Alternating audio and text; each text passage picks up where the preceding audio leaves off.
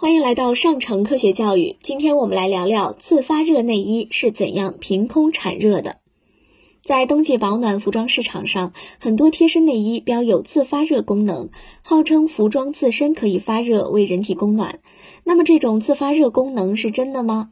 从能量守恒定律来看，热量当然不可能凭空产生，所以不存在能无中生有的自发热服装。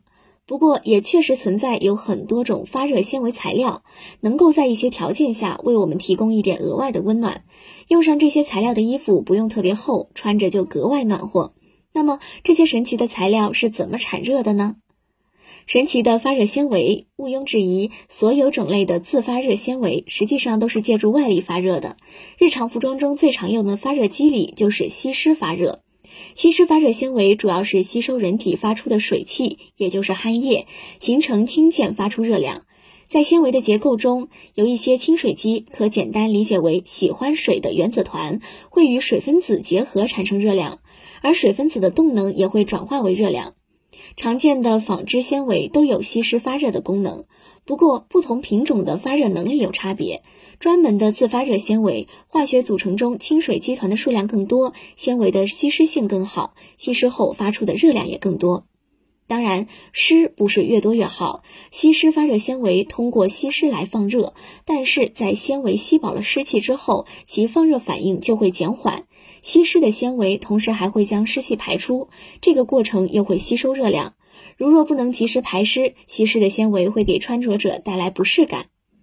虽然我国目前没有对吸湿发热内衣采用强制性标准，不过可以参考行业标准。消费者在购买吸湿发热内衣时，应注意防范商家的夸大宣传，可选择正规渠道和信得过的品牌。此外，达标的内衣会在商品吊牌上执行标准那一栏里明确标注“符合吸湿发热针织内衣标准”，购买的时候可提供参考。对于皮肤娇嫩的婴幼儿，则不建议穿着吸湿发热内衣，因为吸湿发热内衣在吸湿到发热到排湿到吸热的循环中往复，容易造成婴幼儿皮肤不适。那么，自发热服装应该如何清洗呢？吸湿发热纤维在经过日常清洗后，其性能不会受到影响，因此是可以正常清洗的。不过，由于吸湿发热内衣的面料往往采用包括吸湿发热纤维在内的多种纤维混纺而成。有些面料还会采用特别的织造工艺，在清洗时还是推荐在温水中轻柔洗涤，避免使用高温水洗和使劲揉搓，并避免暴晒。最后总结一下，合格的自发热内衣虽然不能真的凭空发热，但确实穿起来会更暖和。买的时候可以按需选择，优先购买符合行业标准的产品。更多科学知识尽在科普中国，欢迎下载科普中国 APP，获取更多有趣有料的科学知识。